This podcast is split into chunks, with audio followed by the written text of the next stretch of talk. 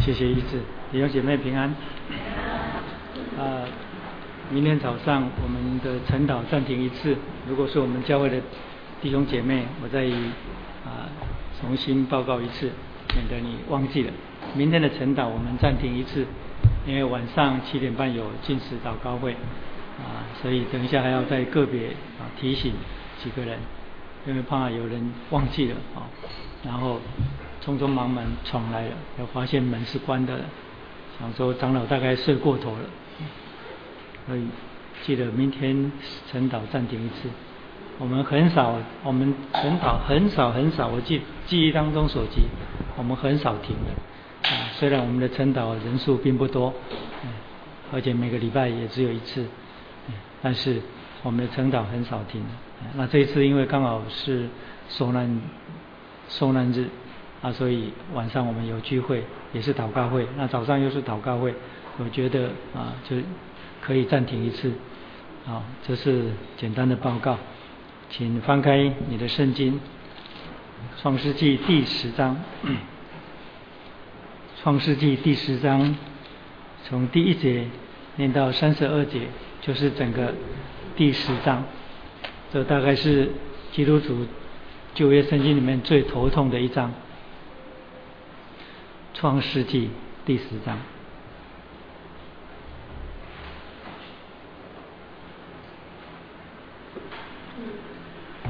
很好，这声音很好。好，好，创世纪第十章，我们要从第一节读到第三十二节，就是整个第十章都把它读完。我们用起印的方式来读，我起，然后请弟兄姐妹印。从世纪第十章第一节，挪亚的儿子闪、含、雅弗的后代记在下面。洪水以后，他们都生了儿子。马代、亚完、楚巴、米色、提拉。哥灭的儿子是亚什基拿。立法，陀家吗？他是基体，这些人的后裔将各国的地图、海岛分开居住，各随各的方言、宗族、立国。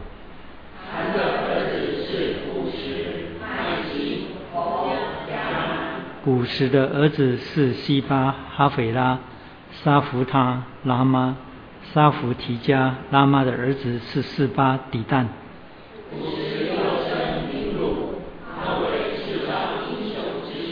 他在耶和华面前是个英勇的猎户，所以俗语说，像林鹿在耶和华面前是个英勇的猎户。阿加加他从那地出来往亚述去。建造尼尼维、利和伯、加拉。和尼尼维、加拉中间的利先，这就是那大神。麦西生陆地，麦西生陆地人，亚拉米人，利哈比人，拿弗土西人哈拉姆斯人。加斯路西人。从加斐托出来的有菲利斯。迦南生长子西顿，又生赫。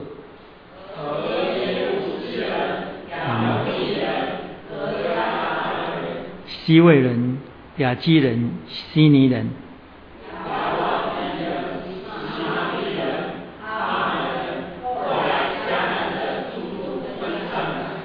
迦南的境界是从西顿向基拉尔的路上，直到加萨。又向索多玛、俄摩拉、亚玛、西扁的路上，直到拉萨。这就是他的后裔，这随他们的宗族方言所住的地土方国。亚弗的哥哥闪是希伯子孙之主，他也生了儿子。亚、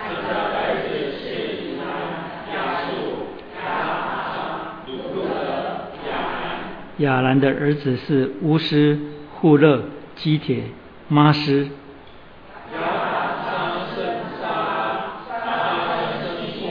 西伯生了两个儿子，一个名叫法勒，因为那时人就分地居住。法勒的兄弟名叫约丹。哈萨马菲、耶拉、哈多兰、乌萨、德拉、亚玛、阿斐、阿斐、哈斐拉、约巴，这都是约旦的儿子。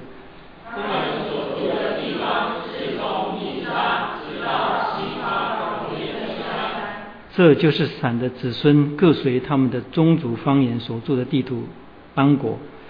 这些都是挪亚三个儿子的宗族，各随他们的支派立国。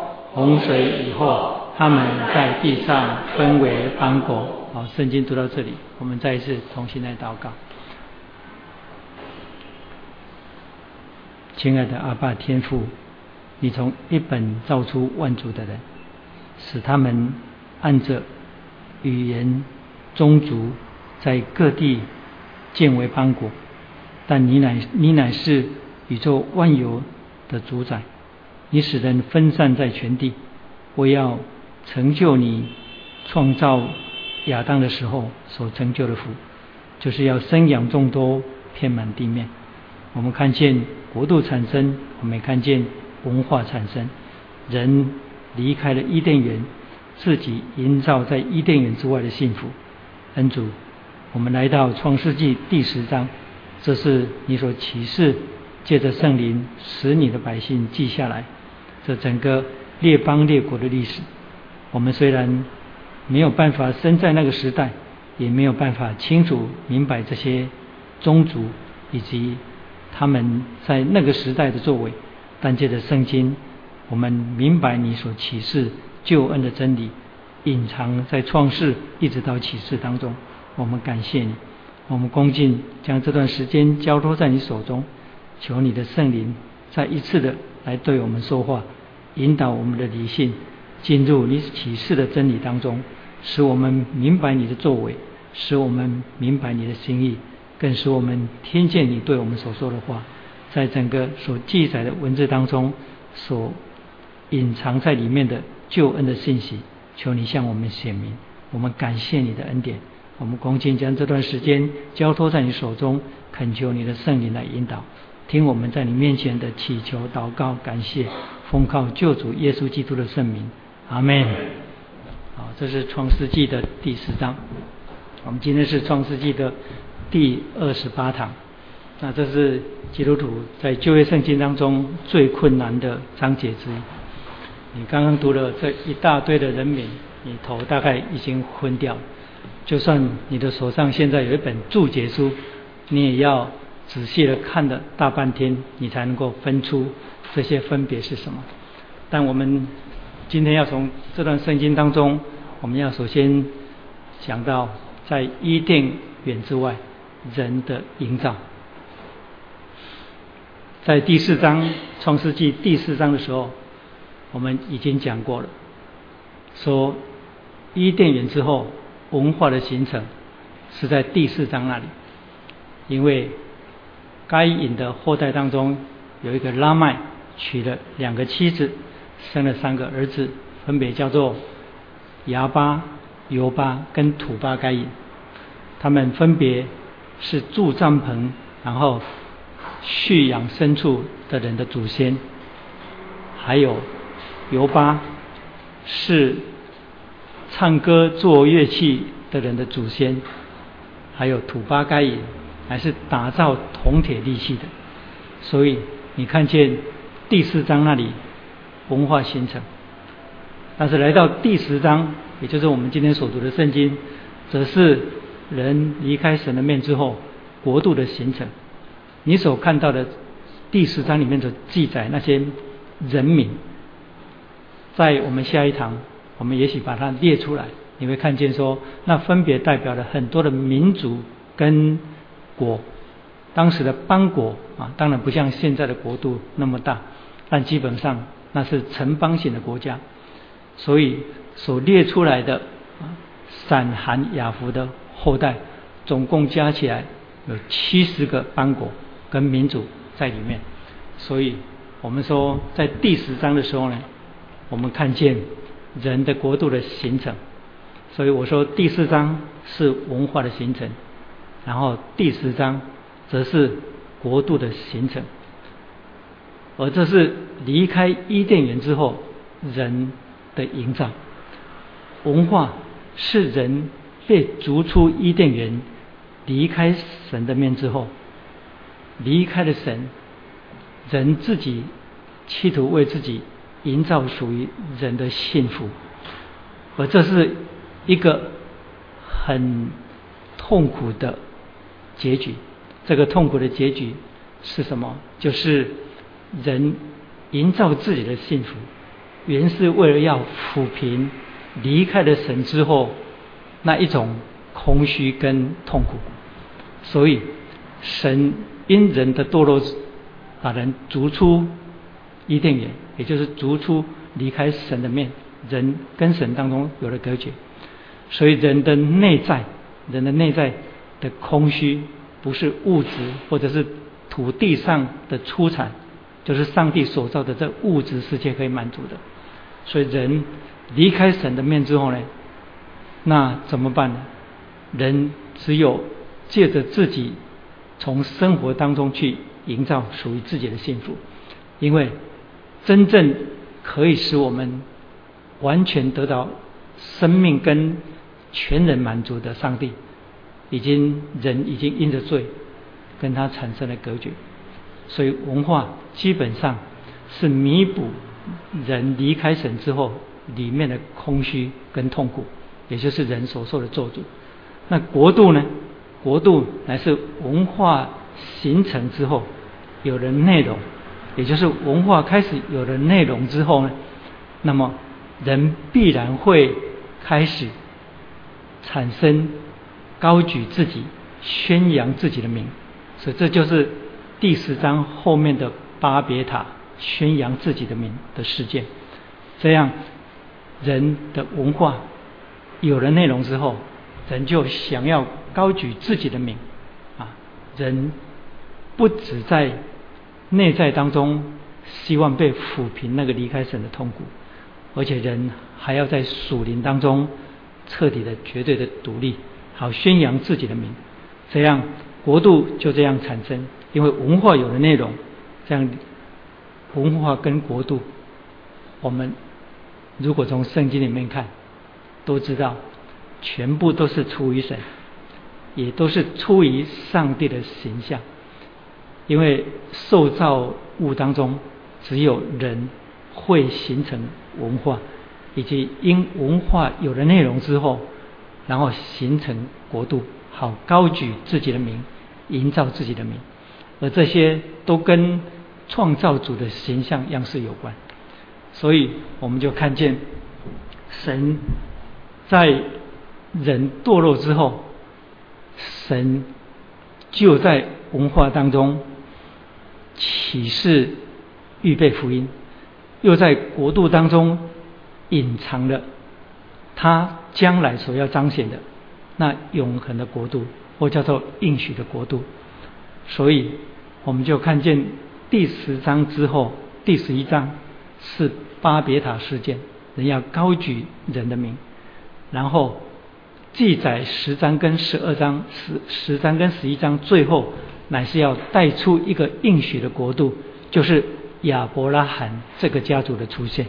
所以，那我们就知道，虽然人离开了伊甸园，但是神从来就没有离开人，或者是说，神从来就没有离开。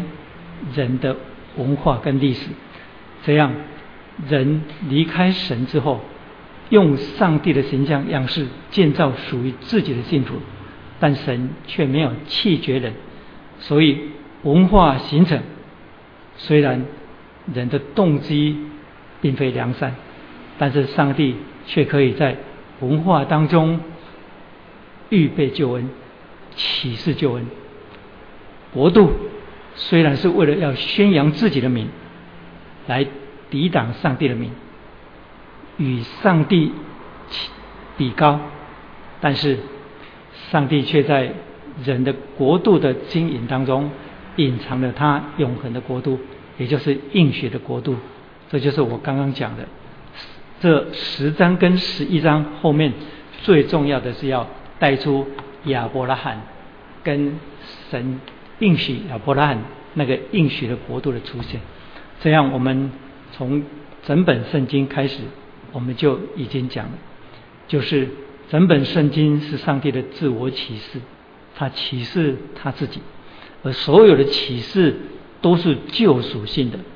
救赎性的意思是指明人跟这世界的光景是什么，所以这样上帝的自我启示也就包括了他救赎的行动，所以救赎的启示不是单单使人明白他跟神的处境，也就是人跟神的处境是什么而已。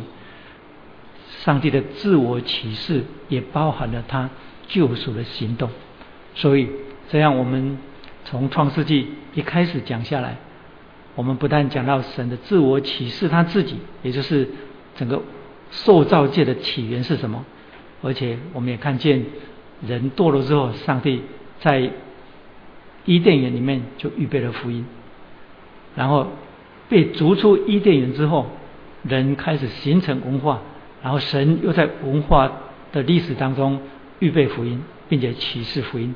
就借着各样的事件，我们今天从新约的角度看，我们可以很清楚的看见整本福音、整本圣经里面所启示的基督、所启示的福音，在创世纪早就已经隐藏了。那么这一部分，我相信很多基督徒都已经很了解。但是通常我们所了解，就是亚当堕落之后，也就是他吃了神所吩咐的不可以吃的。那三个树的果子之后呢，然后他就躲起来了，然后我们就知道说，上帝问他们说：“你们你在哪里？亚当你在哪里？”之后，然后接下来神知道他们所做的事情，神宣告了啊，神对这个堕落事件的反应之后，我们说神开始启示在历史当中，也就是在伊甸园当中的福音，比方说上帝宣告了。对蛇啊的审判，说女人的后裔要伤你的头，你却要伤她的脚跟。所以我们说这是伊甸园里面最早的福音。还有接下来，神用皮衣将亚当跟夏娃啊，就是用皮衣为他们披上。我们说那是伊甸园的福音，没有错。但是我们在讲这些的时候呢，我还提到神对亚当的宣判，说地要因你的缘故受咒诅，啊，然后你要汗流满面才得糊口，因为地要长出荆棘棘以来。我们说那也是伊甸园里面的福音。为什么？因为如果这堕落之后的世界还是一帆风顺，大概没有人会想到永恒的事物，大概没有人会想到还有一位创造主。所以，环境或者是全人类在亚当里所受的咒诅，不得不逼着人去思想永恒的事物，也就是说，逼着人去思考人活着的意义是什么。这就是传道书里面所说的：上帝创造万物，各按其时成为美好，却将永生放在人的心里。你什么时候会想永生的事情呢？啊？你如果身体健康的不得了，然后你很多事情都很顺利啊，你从来也都不生病啊，就是你活在这世界上都没有任何的患难跟困苦，也没有任何的挫折，你会想永生的事情吗？才怪！你所谓的永恒，大概就是现在，你多么希望现在的日子多么可以延长。但是我们知道说，这世界上没有这种人，这世界上没有一个活着啊一一帆风顺的人，没有那种不生病的人。我们活在今天，我们会忧虑明天。哎，你忧虑的也许不是物质，你忧虑的也许是一些超物质的东西。比方说，我的身体是不是明天还会健康？会不会像我的同事一样？本来健康好好的，忽然间隔几天听说他得了癌症。过不久又听到某人死了，又听到某人死了。啊，死的人不一定都是老人，有时候年轻人，还有有人出了意外走了，或者是哪一个地方又出现了地震、海啸，或者是反正这地上每天都有不好的消息。我说你每天起来，你所听到的、接收到的资讯，有什么好消息吗？没有什么好消息，这世界没有什么好消息，所以基本上你。如果活在这地上，不愁吃不愁穿，你也会忧虑其他的事情，啊，你会忧虑自己会老，你会忧虑自己会生病，你会忧虑哪一天会发生什么事情，你甚至不知道下一刻你会发生什么事情。我指的是一个没有信主的人，一个有信主的人，你当然不用担心这个，你不用担心你的下一刻发生什么事情，因为你知道神是。掌管一切历史的主宰，也是掌管我生命的主宰。而且上帝叫万事互相效力，叫爱上帝的人得着益处。很多的圣经节给我们这些安慰，给我们这些信心。上帝透过耶利米书说：“我对你们所怀的意念是是平安的意念，是降灾祸的，不是降灾祸的意念。我要使你们幕后有指望。”你说才怪！我常常碰到不好的事情，哎，怎么是是平安的意念？有时候我明明会遇到不好的事情，但是圣经明明是跟这样跟我们讲：神说我对你们所怀的意念是是平安的意念，不是降灾祸的意念，要叫你们幕后有指望。耶稣说：我把我的平安赐给你们，我所赐的不是世人所赐的。哎，他说。我的平安乃是不是世人所赐的？他说我已经胜了这世界，所以你们不要忧虑，也不要忧愁。所以论到我们将来最终的结局，他说我父我去乃是为你们预备地方，我若去为你们预备的地方，就必再来接你们，叫我在那里，你们也在那里。所以圣经里面充满了这些上帝信实的应许，所以基督徒没有什么好担心的。但我们是因为蒙恩拯救的人，我们知道说有一个啊，我们因始祖亚当堕落之后与他隔绝的上帝，如今借着耶稣基督把我们寻找回来了。所以我们清楚，但我们之前还没有成为基督徒之前，我们不是这种人。所以这样活在世上还没有信主的人，没有一个人活在地上是不会思想。永恒事物的，所以那里在创世纪那里说，地为你受了咒诅，地为你的缘故受了做主，地要长出荆棘棘里来，那里已经把福音隐藏在里面了。那是福音，为什么？因为地受了咒诅，所以那是苦难的第一个源头，所有全人类都应该要承受的，包括基督徒。但你不要忘了。今天基督徒活在这块土地上，不是上帝所受的咒诅。为什么？你忘了，基督已经为我们死了，把我们数出律法的咒诅，所以我们已经在神公义的咒诅底下得以逃脱了。应该不是说逃脱，我们有了遮盖。所以你不要误以为说我们也在这世界的苦难当中。当然，这世界的苦难，我们。活在这世界当中，我们也会碰到，但是基本上我们在基督里，我们是蒙保守的。临到我们身上是福是祸，都是属于上帝允许或安排临到基督的身上。这样我们看见伊甸园之后亚当堕落的福音很清楚，对不对？甚至我们也提到亚当被逐出伊甸园的时候，圣经里面。记载说，上帝把他们逐出伊甸园，并且用基路伯跟四面转动有火的剑把守伊甸园。我们说，逐出伊甸园之后，那个伊甸园成了阻隔，不能进去。其实是在启示重回伊甸园之路，因为创世纪那里提到亚当被逐出伊甸园之后，那里所提到的是重回伊甸园之路。你们大概忘记我们之前讲的，我的要连贯起来，所以我必须这段要重讲。所以耶和华上帝说：“那人已经与我们相似，能知道善恶。现在恐怕他伸手又在生命树上的果子时，就永远活着。耶和华上帝便打发他出伊甸园去，耕种他所自出之土。于是把他赶了出去，又在伊甸园的东边安设基路伯和四面转动发火焰的剑，要把守生命树的路。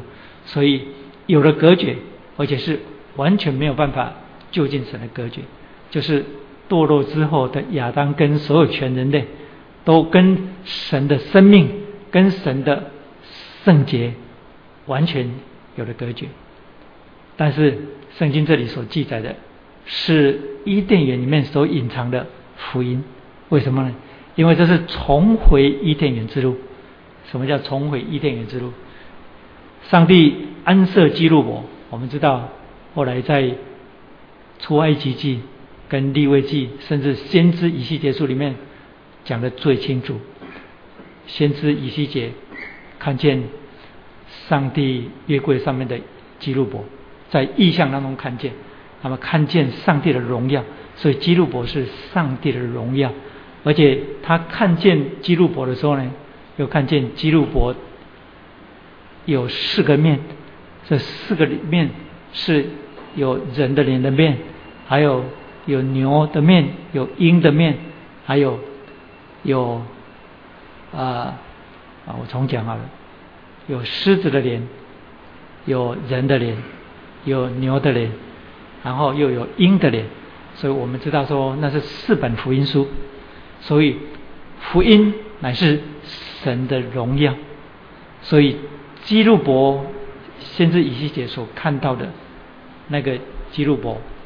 四个连面，那里在讲四本福音书所启示的基督，还有四面转动发火焰的剑，火通常讲神的圣洁，神的圣洁就是在告诉我们神的灵，圣洁的灵，然后剑又是神的道，一样也是神的灵，所以我说那是重回伊甸园之路。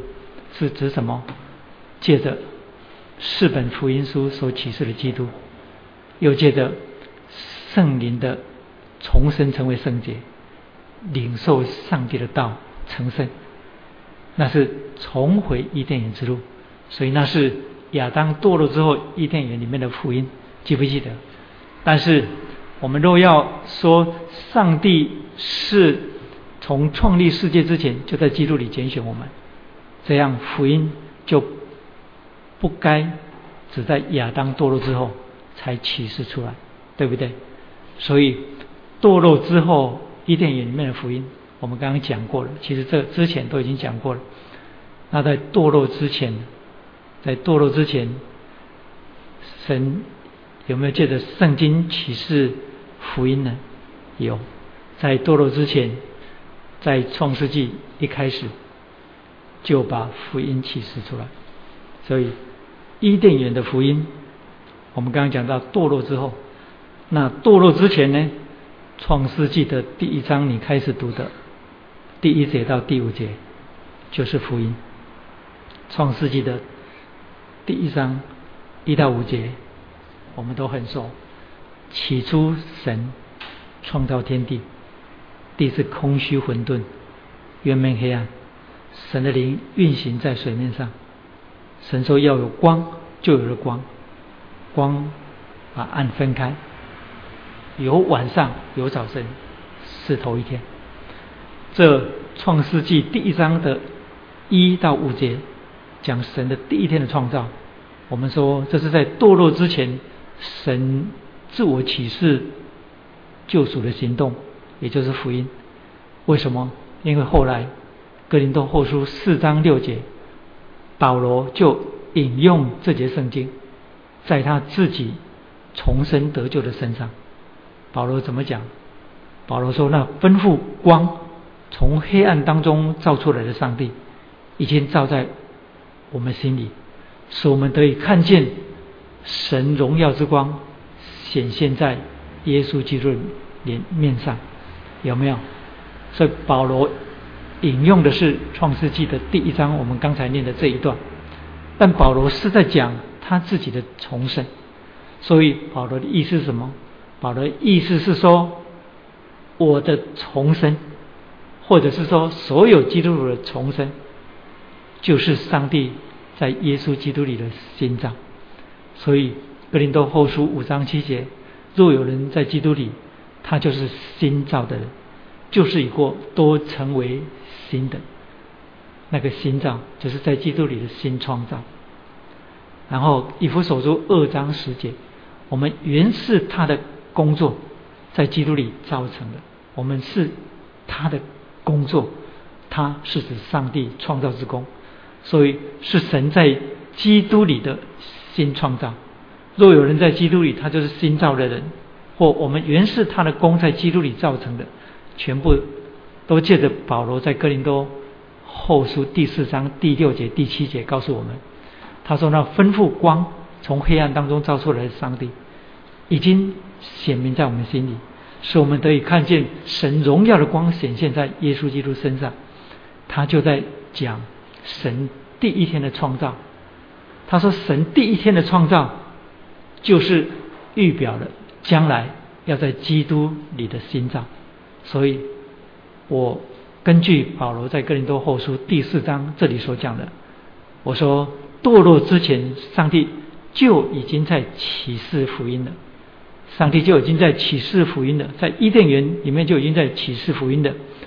我们还没有领受圣灵的光照之前，也就是每一个还没有信主之前，我们的生命都好像神创世之前那个空虚混沌、冤昧黑暗的光景。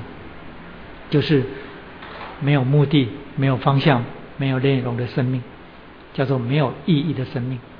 是神创造之后，才有了时间的进程，才有了空间的方位，才有了生命的内涵。所以，那是光进去之后，光从黑暗当中出来，光分开了黑暗，而黑暗不能胜过光。这是后来在约翰福音里面。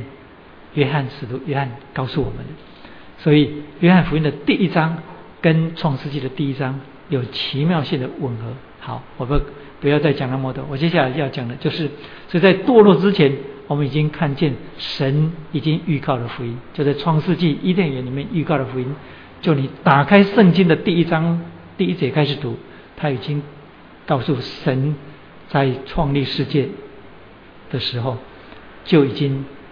隐藏了他伟大奇妙的救赎计划，所以神的救赎启神的自我启示都是救赎性的，而所谓救赎性的的启示，乃是包含了他救赎的行动。我刚刚讲的那句话很重要，这是我们今天补上的下面这一句话，也就是神的自我启示都是救赎性的。为什么？因为启示使人明白人跟上帝。的光景是什么？我们处在什么样的一个情形、一个属灵的光景当中？而所有救赎性的启示，都一定包含了神的救赎行动，不是为了要满足我们这个堕落的人的理性的知而已，乃是他展开了一个救赎的行动。所以在伊甸园创造的一开始的时候呢，在创世纪一开始的时候，我们就看见福音。不但这样。在堕落之前的第一个福音，不是不是只有这一个福音而已，不是只有这个福音隐藏性的福音被启示出来了，还有创世纪的一章二十六节，创世纪的一章二十六节提到什么？提到神说我们要照着我们的形象，按着我们的样式造人。我认为这是堕落之前神隐藏在创世纪里面的福音。神说：“我们要按着我们的形象，照着我们的样式造人。这是个很大的奥秘。上帝造人，上帝造人，后来人后来人堕落之后，上帝拆他的独生子耶稣基督来到地上，他被称为人子，又被称为幕后的亚当，就是人的代表，就是人的最后一个代表。然后腓立比书二章第八节说，他本有神的形象，不以自己与神同等成为强夺的，反倒虚举，取了奴仆的形象，成了人的样式。那节圣经，我们不要错以为说，耶稣基督在永恒当中跟神商量了好了，说你道成肉身下去，那要到底要道成肉身下去？要要要用什么方式下去呢？然后上帝就说：“那么你就像人的样式下去好了。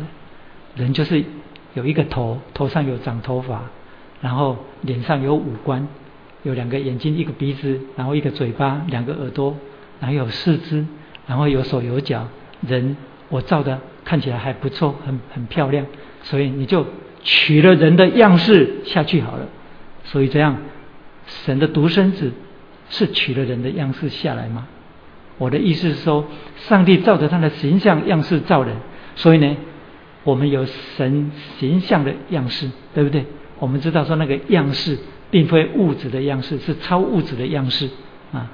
但是我们是神的样，神是我们的原样，那神的独生子下来就。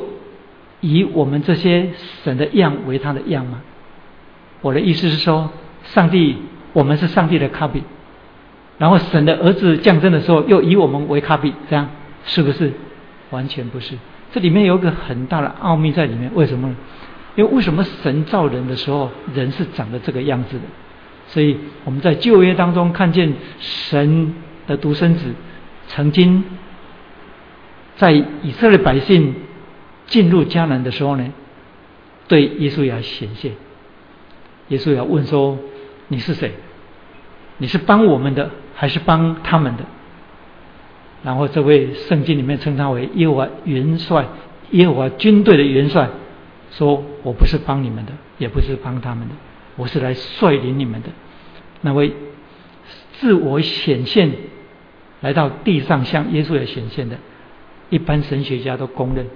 那是道成肉身之前的耶稣基督来到地上的显现，还有在创世纪，神对亚伯兰显现当中，以人的样式向向亚伯兰显现，而后来耶稣基督以人的样式下来，腓利比书说他取了人的样式，他取了人的样式，其实是指他在肉身当中与我们这个有罪的肉身认同，不是指他取了我们。做卡比，也就是他是我们的卡比，完全不是。所以这样，但以理书第七章那里，但以理在意象当中所看到的，哦，有一位像人子的，驾着天云而来，来到宝座的面前，你记不记得？他在永恒当中所看到的那个意象，你要注意，他所看到是在永恒当中所做、所见到的意象。意思是说，神还没有造人之前，或者是。道还没有成为肉身之前，他就已经看见人子的形象，以人的形象出现。所以这里面，耶稣基督降生一个很奥妙的，就是为什么神造人是这个样子啊？你说那是他自己的杰作，他自己的创造，我们不明白。我们后来是从耶稣基督的身上，道成肉身的身上，不但看见他完美的人性，就是神原造应该有的。一个人完美的人性是什么？而且我们也看见一个人的样式来到地上，完完全全像我们一样。后来耶稣基督从死里复活之后显现的时候，有没有用另外一个形状出现？没有，他仍然是用一个人的方式显现出来。啊，虽然门徒们不知道是他，后来耶稣基督开了他们的心窍，他们就能够认出他来。而且又借着他手上的钉痕，跟他肋旁的痕迹，知道说这就是历史当中跟他们同行过，而且最后被钉在十字架的那个耶稣是同一个人。可是复活之后，他仍然是一个人的样子出现，这个你没有办法否认，因为圣经这样记载。不但这样，启示录的最后一卷圣经里面最后一卷书，最后一个使徒约翰，他在拔摩岛在主日的时候呢。他看到教会的元首啊，就是复活的救主，向他显现的时候，那个形象又跟在加利利海边耶稣基督向门徒显现那个形象又不一样。你看到那个那个描述，你看到那启示录上的描述吗？那个描述我们要不要看一下？来，你翻过来。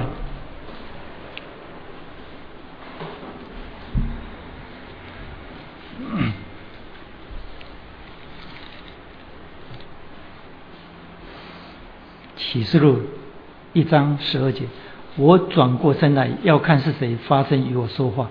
既转过来，就看见七个金灯台，灯台中间有一位好像人子的，有没有？有一位好像人子的，身穿长衣，直垂到脚。注意，他有穿衣服，证明他有一个身体，对不对？然后直垂到脚，就证明他有两只脚，对不对？啊，还有胸间束着金带，所以。你大概可以勾勒这些文字当中勾勒出他的样子的，他跟我一样，跟我们一样，有一个头底下有一个胸部，对不对？胸间竖的金带，他的头与发皆白，所以他的头上面没有长角，他的头上面没有生奇怪的东西，他的头只是头发是白的，他的头还有他的发跟人。的构造完全一样啊，所以呢，我如果不染头发，我全部头发就全部变白白的，但基本上还是头发啊，头发还是长在头上面对不对？所以他的头与发皆白，白如羊毛，又说白如白羊毛如雪，眼目如同火焰，那是神圣的光。眼目如同火焰，脚好像在如同霞炼过、锻炼过的光明的铜，声音如同重水的声音。他右手拿着七星，从他口中吐出一把两刃的利剑，面貌如同烈日烈日放光。所以，当拔摩岛上约翰看见这位复活的主，也是教会的元首的时候呢，他看到的虽然。整个形象是跟人完全不一样的，但基本上还是一个人的样子，对不对？所以有身体，有头，有头发，有脚，有眼睛，口中吐出一把两刃的利剑，跟我们不一样，是我们的口中没有办法吐出一把两刃的利剑，所以他看到意象当中看到的这位神的儿子，他说。好像人子，其实就是人子，所以这样，你看见什么？看见创世之前，基督就以人的形状的样式存在，因为他是人的代表。然后复活之后，在启示录里面，我们又看见他有以人子的形象样式出现。所以这样，当创世纪里面第创世纪第一章二十六节，上帝说。我们要按照我们的形象样式造人，我们就知道这事不是出于偶然，这事不是出于偶然。而后来在罗马书第八章二十九节，圣经里面说，神所预先知道的，就预先定下效法他儿子的样式，有没有？所以我们知道说，上帝。借着耶稣基督从死里复活，使信的人领受他的生命，圣灵帮助我们，陶造我们，就是用神儿子的样式陶造我们。所以，当创世纪第一章二十六节在说，上帝说我们要按照我们形象、形象样式造人的时候呢，当然那是指造亚当，但是后来却在基督里造新人，在基督里所造的人。仍然是以基督为样式，在旧约里面所造的亚当，在亚当里所造的人是按照神的形象样式所造，在基督里所造的新人乃是以他儿子的样式为模造的样式，所以神所预先知道的人，就预先定下效法他儿子的样式，有没有？不但只有这些圣经，罗马书。第八章也告诉我们，就是我们与基督一同成为后世，与基督一同成为后世。基督是长子，而我们是神的众儿女。所以，我们如果讲的比较明白一句话，就是讲的比较简单一点，就是上帝正在塑造在基督里的每一个小基督。所以保罗才这样讲：我活着就是基督，我死了就有益处。他说我活着就是基督，意思就是说他的生命就是活出基督的样式来。当然，我们每一个人将来最终在天上都是以人子的样式被成全，也就是以基督的样式被成全。所以，当我们被成全的时候，你说那天上每一个人都是基督。所以每一个人都是一样，那糟糕了，糟糕了，就没有金智、中汉跟右山跟雪梅的分别，也没有祥林跟吴弟兄、吴长老的分别，全部摊摊看起来，那将来民族要找祥林的时候就找不到了，因为全部都变成一样了。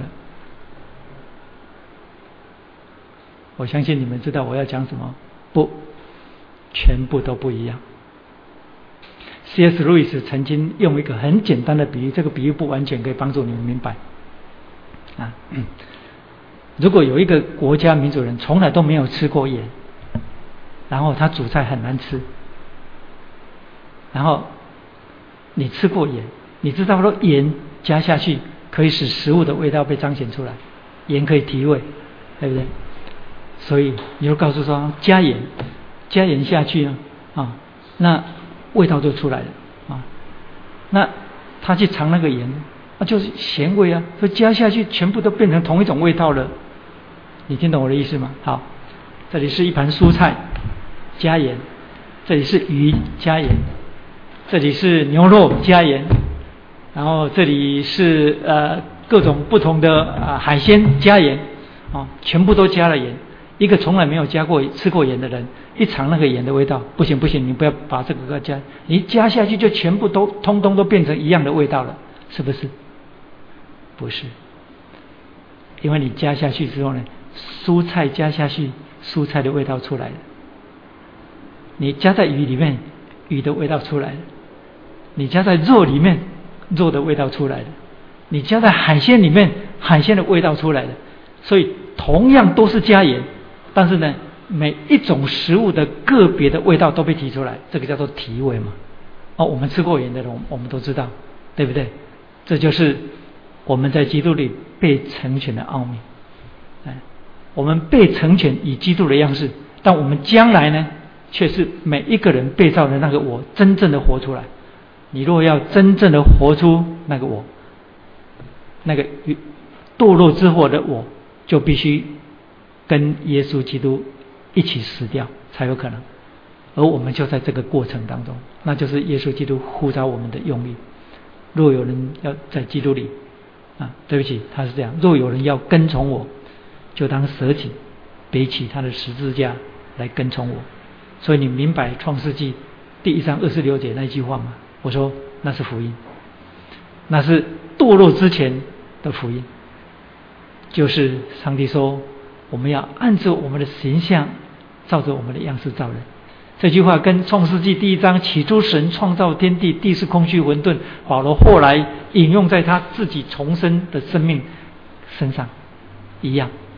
因为神在亚当里使那些在亚当里所生下来的人，也就是你在外面所看到那些还没有得救人，没有错，是按着神的形象样式所造。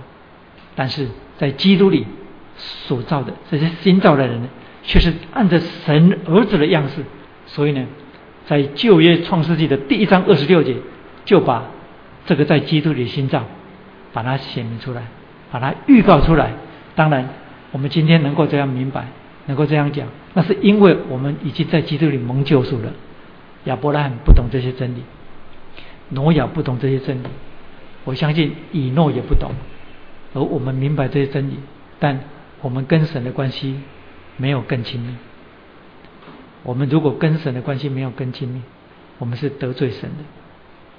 如果假教会、以教会、丙教会的基督徒都不明白这些真理，而你在这个教会里面明白这个真理。我们若没有跟假教会、乙教会、丙教会与神的关系更亲密，我们是得罪神的。如果你从来不明白这些真理，我比你更明白这些真理，那么我跟神的关系如果没有比你们更亲密，那我是得罪神的。那你跟其他的基督徒比也是一样。这就是每一个领受真理的人，你要明白，你有那个责任，你有那个责任，我有那个责任。所以这是伊甸园里面的福音，在堕落之前，不但这个。还有第三个啊，第三个什么？创世纪二章三节，创世纪二章三节，上帝说天地，圣经说天地万物都造齐了，到第七日，上帝造物的功已经完毕了，就在第七日接了他一切的功安息了，就在第七日接了他的功安息了，上帝就赐福给第七日定为生日，所以神在第七天把第七天时间分别为圣，把它分别出来，就没有任何受造之物来对应那一天的时间。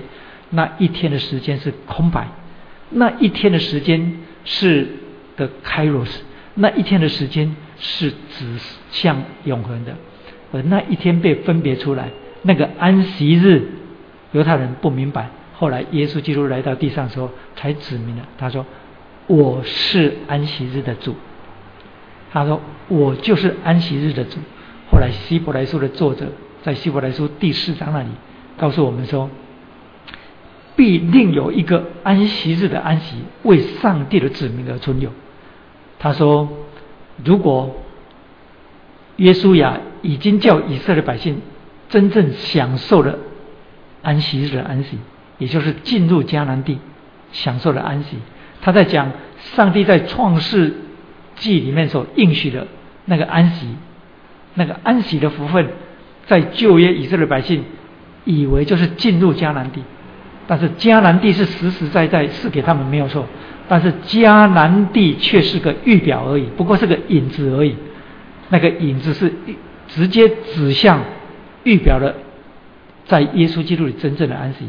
所以以所以希伯来书的作者才说，如果耶稣亚领以色列百姓进入迦南之后呢，他们已经享受了那个安息了，那么大卫后来就不会再提还有一个安息，因为大卫是比。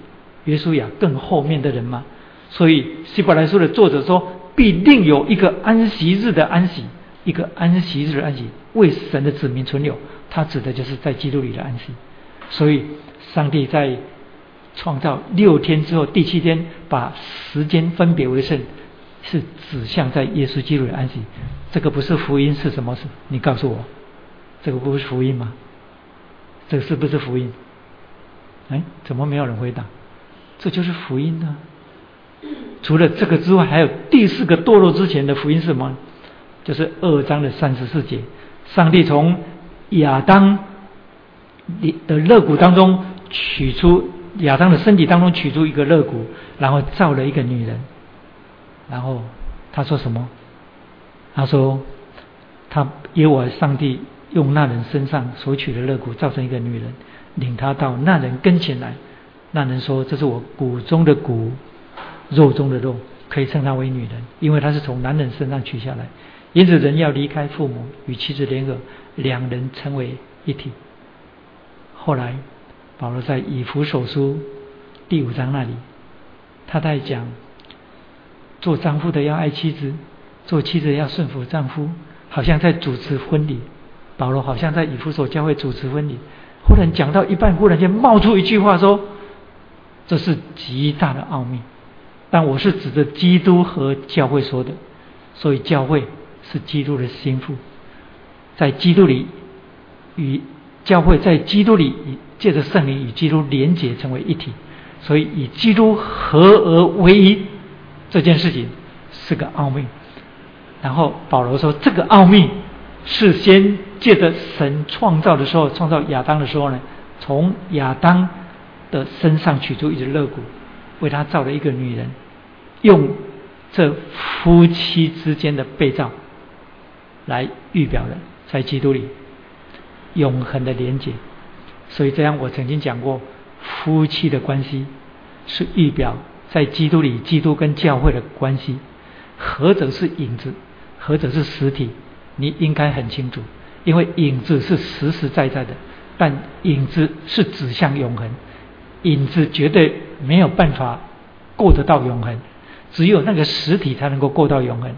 所以夫妻这个关系，神造他的时候呢，就已经把隐含在永恒当中跟基督的连结那个极奥妙的真理，把它隐含在里面了。所以夫妻关系带不到永恒天上去。耶稣基督已经讲过了，在路加福音二十二章，法利赛人、撒都该人说没有复活这件事情，他们引用摩西五经说。摩西五经说，如果犹太人当中有一个妇人连续嫁了七个丈夫，但是没有生儿子，结果她连续嫁了七个，这是照律法的规定。那如果有复活的话，他们就问耶稣说：“那将来在天上复活，她是谁的妻子？不七个人打成一团吗？那还得了？那天上不乱了吗？”耶稣说：“不明白圣经，也不晓得上帝的大能。人复活时候像天使，不娶也不嫁。”这样听起来，祥林跟敏竹可能会觉得很难受，因为他们那么恩爱啊。想到说夫妻关系不能带到天上，放心，将来天上那个关系比地上的夫妻的关系更美好，那个绝对是你想不到的。你到了天上之后呢，你就会觉得在地上做夫妻那样卿卿我我，觉得很好笑。嗯。我不是在开玩笑，所以我说堕落之前，神为亚当造一个配偶，是不是福音？是福音。这之前我们没有讲过，为什么？因为还没有讲到那里。所以这样，在堕落之前，就神就预备福音。那你接下来心中已经一百个问号在那里，要问我，那？还没有堕落之前就预备福音要干嘛？还没有堕落之前就预备福音要干嘛？圣经这方面的奥秘，只稍微开了一下窗口，让我们看见里面的荣光。就是以弗所书第一章第三节，上帝在创立世界之前，在基督里拣选我们，对不对？那这个很多基督徒都知道，但是满头雾水。在创立世界之前，亚当都还没有造，亚当也还没有犯罪，上帝就预备福音干嘛？啊，之前我们已经有讲过了，上帝早在创立世界、创立世界之前就已经看见亚当堕落了。为什么上帝会看见亚当堕落？是不是上帝预知？上帝预先知道，预先知道。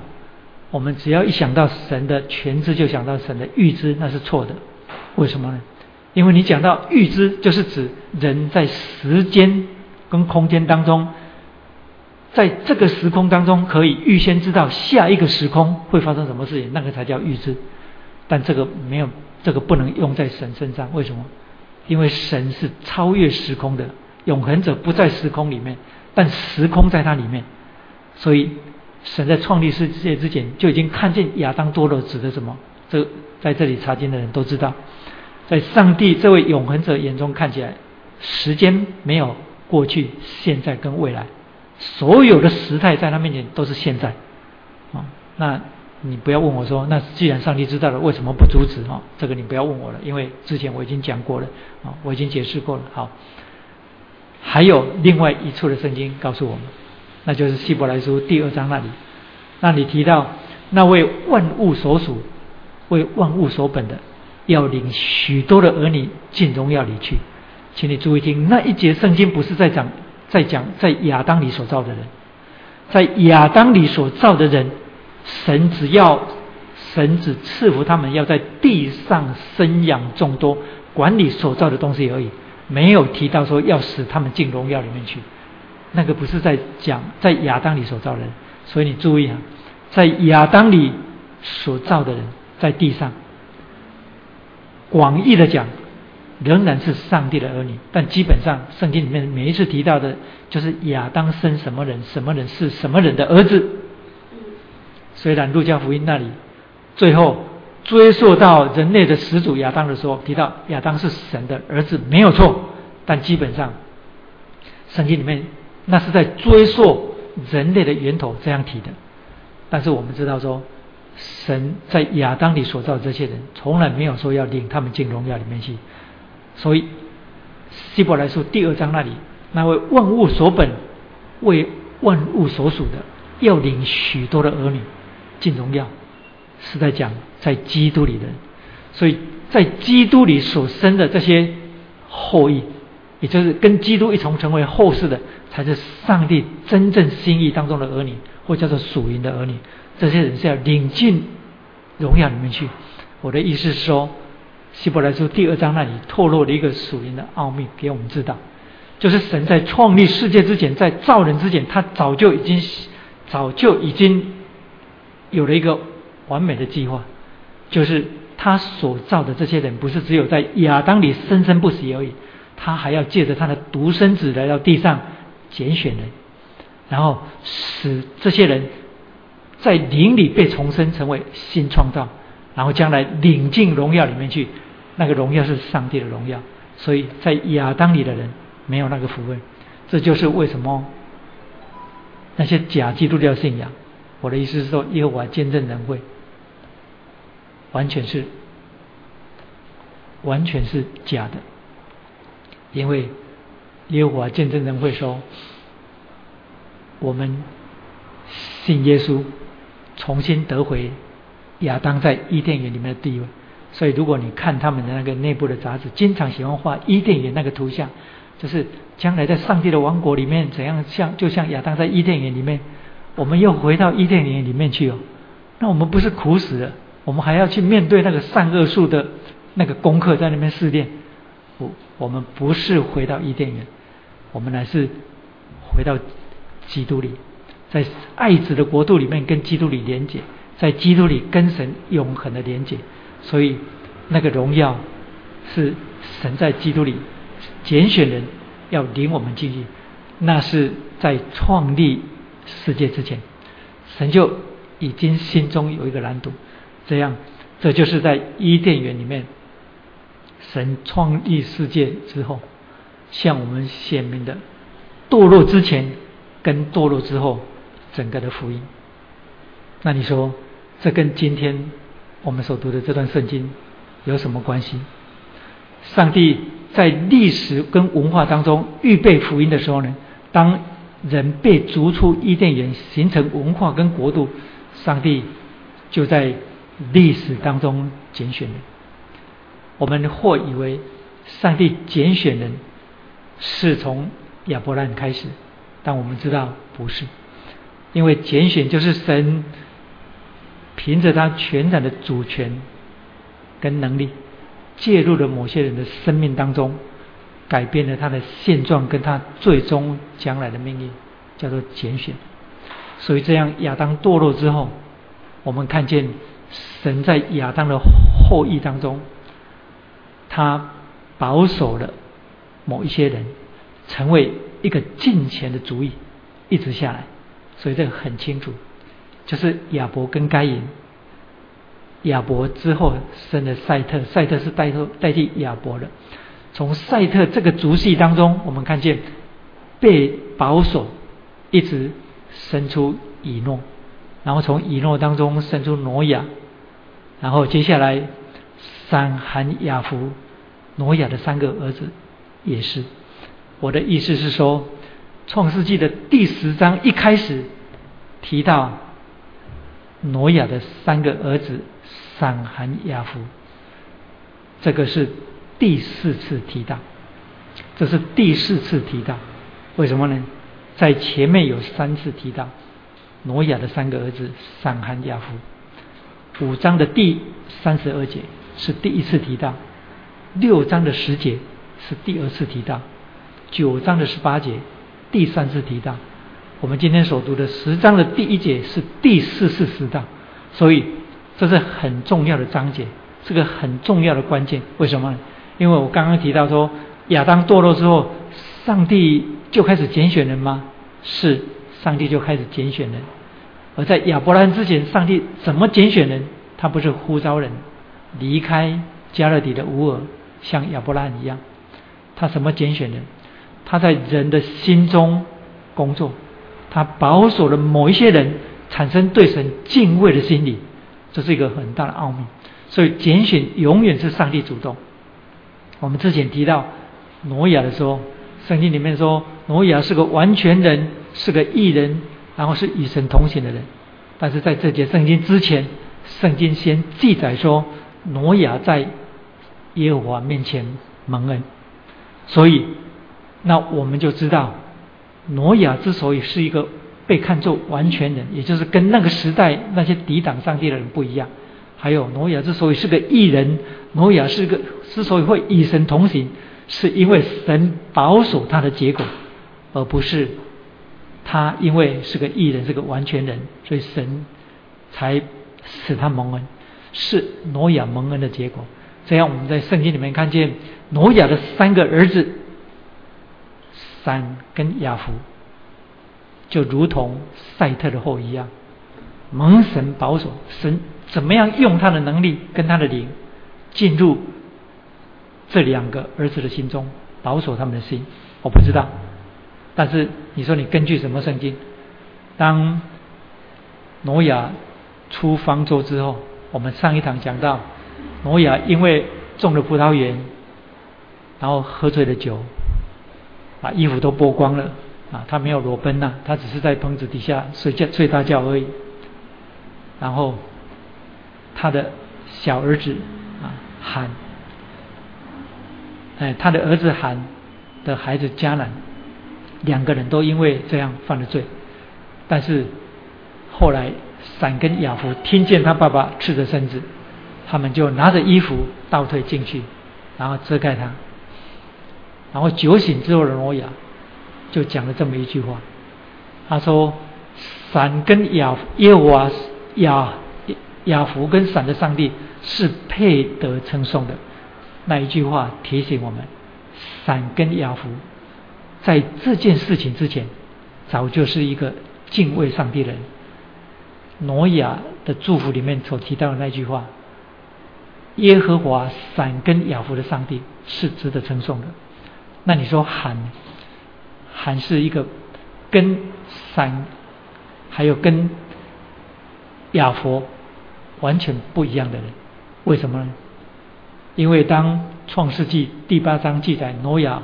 洪水之后，挪亚献祭，然后上帝闻挪亚所献的祭，那馨香之祭，就说：从今之后，我不再因人的缘故做主地。下面有一个括号，人从小时心里就怀着恶念。那时候地上有人吗？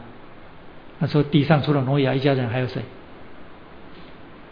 难不成是在说挪亚？不。不是说挪亚，在说闪跟亚夫吗？也不是。我刚刚讲了，闪跟亚夫借着挪亚的口中祝福讲出来，他们是敬畏上帝。那一节圣经在讲罕跟迦南，在讲罕，所以这样圣经连续四次，包括我们今天所读的第十章第一节开始，连续四次提到闪挪亚的儿子闪罕亚夫是。圣经刻意提，为什么呢？因为接下来人的文化形成之后所要产生的国度，就从这三个挪亚的后裔当中形成，也就是亚当是被造的人类的第一个代表，就人类的始祖。然后洪水事件之后呢，挪亚跟他三个儿子，然后照着上帝的赐福，三个儿子接下来生生不息所形成的。整个人类文化跟邦国，就从三个孩子形成。所以呢，要讲接下来的巴别塔跟第十章这些列邦列国，就必须从这三个孩子讲起。那这三个孩子，三含雅福，三的名字是什么意思？三的名字英文叫做 name，三。这个字的意思就是名字，不管作为名词或者是作为动词，它的意思就是 name，英文翻译叫做 name。可是英文翻译 name 的时候呢，跟希伯来文的翻译 name 完全不一样。为什么呢？因为希伯来文加了一个特别的冠词，叫做 the name。那时候 name 跟 the name 有什么不同？三是 the name，按照希伯来文翻译过来就是 the name。忍念意思是什么？当圣经里面在 name 的前面加特别冠词的时候，是在指独一的上帝，是在指独一的上帝。所以这样，闪以及后来所产生的闪的后代，一直到亚伯拉罕，还有就是接下来的以色列百姓，就是从以撒生的生雅各之后，整个以色列百姓，就是上帝在。挪亚的儿子当中选择了闪，保守的这个人，在这个人的生命以及他的源流当中做了记号，因为 name 的意思就是记号，可是希伯来又是 the name，就是指向上帝独一的名的记号，就在闪这个族系当中。所以你接下来要看到的，就是从闪当中后代当中所产生的最后。就是亚伯拉罕的出现，亚伯拉罕接下来就是生以撒跟雅各，雅各的名字后来神把它改名叫以色列，对不对？以色列英文叫做 Israel，就是 I S R A E L Israel。那 Israel 希伯来文是 Yisrael，意思是前面还要再加一个 Y。Israel 是以色列，但是英文的翻译，但希伯来文前面还加一个 Y，读音依依然是 Israel，但是前面有一个 Y，啊，那个 Y 是什么？Y 就是耶和华上帝，Y 就是耶和华上帝，那个 Y 就是亚卫，亚卫就是耶和华的名，但以色列百姓不管在写旧约的时候呢，或者是他们口传的时候呢。他们不敢直呼耶和华的名，所以呢，亚卫这个名字被避开，不可以提。他们通常在圣经里面多提阿多奈，阿多奈就是神，就是主，阿多奈就是主，耶和华主就是阿多奈，要不然就是耶有小代，耶有小代就是全能的上帝，那是亚伯拉罕对上帝的称呼，全能的上帝。他们不敢直呼亚卫，因为亚卫是耶和华的名，所以 Y 代表上帝，Elohim 也是耶和华，这是我们翻译成耶和华。Elohim 的意思是神的复数华丽名称，指的就是神是独一，但是呢，却有里面有除了一之外更多的位格。那我后来我们在新约里面就知道说是三位一体的上帝，所以那个叫做 Elohim 叫做。华丽多数神的名字叫做 Elohim，但是单数在称神的名字的时候呢，就称亚位。但以色列百姓不敢称亚位，所以那个 Y 哈，Israel 前面希伯来文有一个 Y，不像英文是 Israel 就是 I 就开始。那为什么从 Y 变成 I 呢？为什么从 Y 变成 I 呢？这就是耶稣在新约里面不断对以色列百姓提的。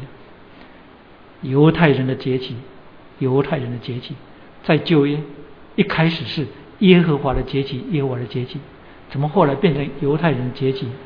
从神的崛起变成人的崛起，从神本变成人本，那个差一点点，你说只有差一个字啊？哪里有什么差别？弄到最后差就差天跟地的差别，所以。Israel 前面有 Y 没 Y，好像没什么关系，反正 Y 不 Y 都不要紧。但是那个 Y 就是亚卫，就是上帝，所以神借着伞这个 The Name 在以色列百姓当中做了一个救恩的记号在那里。但是来到以色列时候呢，本来是 Israel 前面有一个 Y，后来就变成 Israel 那个 Y 被拿掉了，啊，这个情形。就好像什么，就好像 Christmas 圣诞，后来变成 Xmas 啊，变成把 Chris Chris 改成一个 X 啊，那 X 是什么？你你要称它是什么都可以，嗯，但是 Christmas 指的就是圣诞，耶稣基督的诞生，就是把神的记号除掉。所以把神的记号除掉这件事情，是人离开神之后，想要高举自己的名，一定会做的事情。这就是喊的名字所代表的意义。喊的名字是什么意思？三是神在他的名字当中放了救恩的记号在里面。那喊呢？含这个族系当中，后来出现的八节到十二节当中记载了一个人叫做林禄。含这个名字的意思就是背叛啊。林禄后来跟巴别有关系，因为林禄的意思就是巴别，巴别就是巴比伦。那林禄或者巴别意思一样，那个意思是什么？意思就是英文的 conquer 的，conquer 是什么？征服，就是征服。所以这样喊的名字是背叛，而凌辱的名字就是征服，而那个就是接下来你在十一章所看到的巴别塔事件的原因。之所以会这样，是因为韩乃是挪亚的儿子当中是一个背叛神的，所以怎样从韩的后裔当中产生迦南，就是后来以色列百姓的仇敌迦南的土族七族。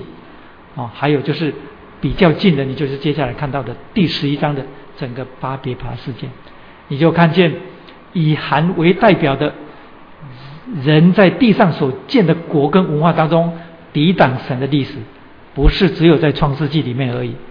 后来在人类的历史当中，你会分别的看见整个人类文化当中，从第一世纪教会被建立，就。福音被成全之后，整个历史当中属于含后裔的文化，也就是巴别的文化，还有灵路的文化，在整个人类历史当中不断的抵挡上帝。所以，你们如果读过历史，那你应该知道很清楚，整个人类历史当中几个很重要的运动：文艺复兴运动、启蒙运动，还有现代主义运动跟。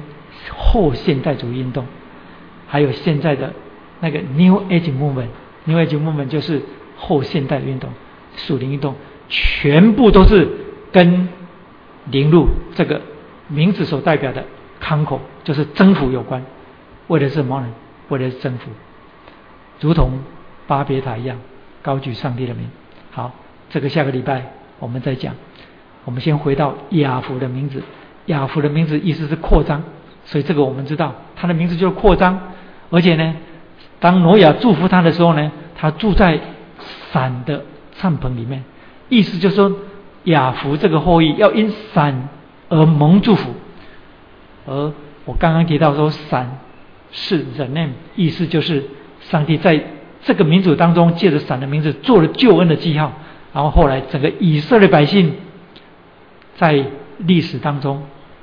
都跟亚弗的后代，亚弗的后代就包括了波斯，包括了希腊，包括了呃，包括了希腊，还有包括了什么？对不起，包括了罗马哦，特别是希腊跟罗马，或者整个亚弗的历史当中，在人类历史当中，是对救恩的扩张。有最重要帮助的一个族系，也就是欧洲白种人，亚弗的后裔就是欧洲白种人。所以，我们如果从第一世纪福音开始，就是被成全之后，教会开始传扬福音的时候，我们知道是在希腊罗马时期。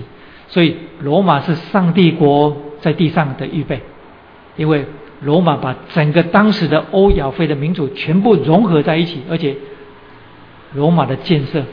非常非常的非常非常的丰富，然后后来我们不是讲说条条道路通罗马吗？